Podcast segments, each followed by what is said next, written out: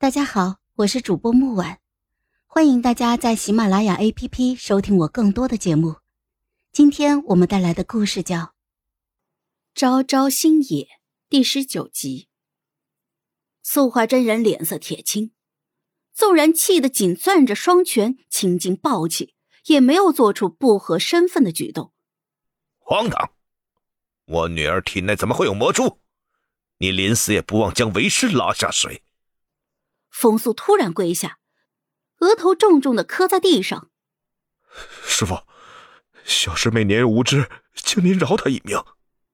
这一声闷响回荡在整个大殿上。素化真人哀痛惋惜：“素儿，你糊涂呀！他和魔族勾结，已经没救了。师傅，我以命担保。”绝不会让他做出有辱师门的事儿。这是他第一次在众目睽睽之下护着我，心中颇为的震惊，却并不想领情。以命担保，哼，真可笑！以前需要他相信的时候，他总是冷眼旁观，眼下的虚伪让我想吐。哼，我不需要你来担保。说完，我站起了身来。仰头望着高高在上的素华真人，云深剑庄的戒法司有一条规矩：凡罪大恶极、有辱师门者，戒鞭三十，是以惩戒。若能够活着扛下来，再断绝关系，赶出师门。如今，昭昭，你疯了，你承受不住的。风速的制止没有起到作用，被素华真人施法拦住了。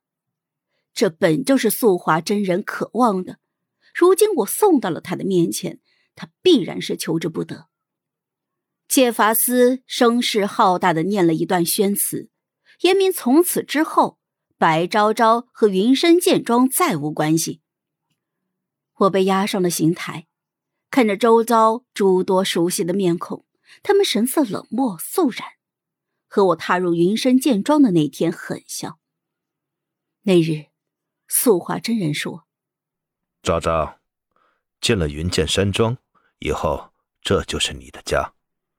但是我在这儿从未感受过家的温暖。三世界鞭破开皮肉，勾回了我的思绪。我能闻到血腥味儿，我知道我不会死，但是没有想到会这么疼。我像丧家之犬一样被赶出了云深剑庄。”小五来接我和玉长青回魔族。临走之前，他对风素说：“人这次我带走了，从此以后和你们云深剑庄和你风素再没关系。”风素远远的站着，这次没有再阻止。我的身体扛不住长途跋涉，小五就近找了一户猎户家，让我养伤。户主不在家，有一个女儿叫生花。情窦初开的小丫头，成日的黏着玉长青。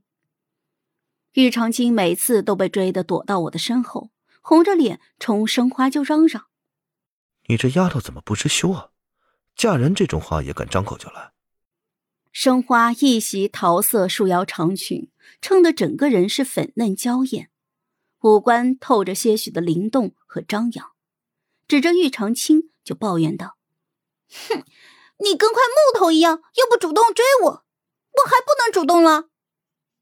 我老母亲一样甚是的欣慰，期盼着男二的感情线赶紧支棱起来，往后也就不存在爱而不得，然后黑化。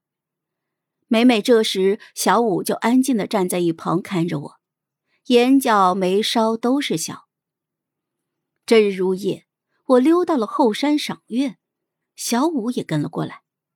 不长记性，让你躺着养伤，你又皮痒了。小五说的皮痒是真的皮痒，结痂的伤口近几天总是痒的厉害。这家伙其实面冷心热，跟我邻居家大哥哥一个样。这么一来，我突然很想念家里人和朋友。不知道现实世界过了多久，也不知道我爸妈发现我消失了，会不会着急到崩溃。小五，我好像从来没有听过你提过你家里人哎。年幼的时候，他觉得被抛弃是难以启齿的事情，所以我一问他就急。后来分开，就再也没有机会了。小五深深的看了我一眼：“你就是我的家人。”他侧脸的轮廓精致好看，此刻看向我的时候，眸中璀璨如星光，带着无法掩饰的炙热。或许是这月色撩人。我被他看的是心跳加速，后背冒汗。然而他却突然收回了视线，心神慌乱。我只能够试图分神，翻出了和小五有关的剧情，可是根本就没有任何的线索。他可能只是一个不起眼的小配角，最起码根据我的记忆，原剧中记不起有这么一个人。也正是因为如此，他连名字都没有。哎，小五，你有名字吗？他枕着手臂躺在草地上，望着深邃的夜空，声音轻柔慵懒。朝朝云端月，月落入星野。嗯，所以呢，你叫什么？小五冷冷的瞥了我一眼，无声的动了动嘴。哈。他又骂我，养好伤的我容光焕发，一拳打死一头牛都没有问题。玉长青惊讶：“姐姐，无缘无故你为什么要打死牛？牛怪可怜的。”我瞪他：“不是你跟屁虫一样跟着我的时候了。”刻印效应渐渐的失去效果，这家伙现在已经不把我放在眼里了。好了，本集故事就到这儿。我们下集见，记得订阅和点赞哦！如果你有喜欢的故事，也欢迎在留言区告诉我们。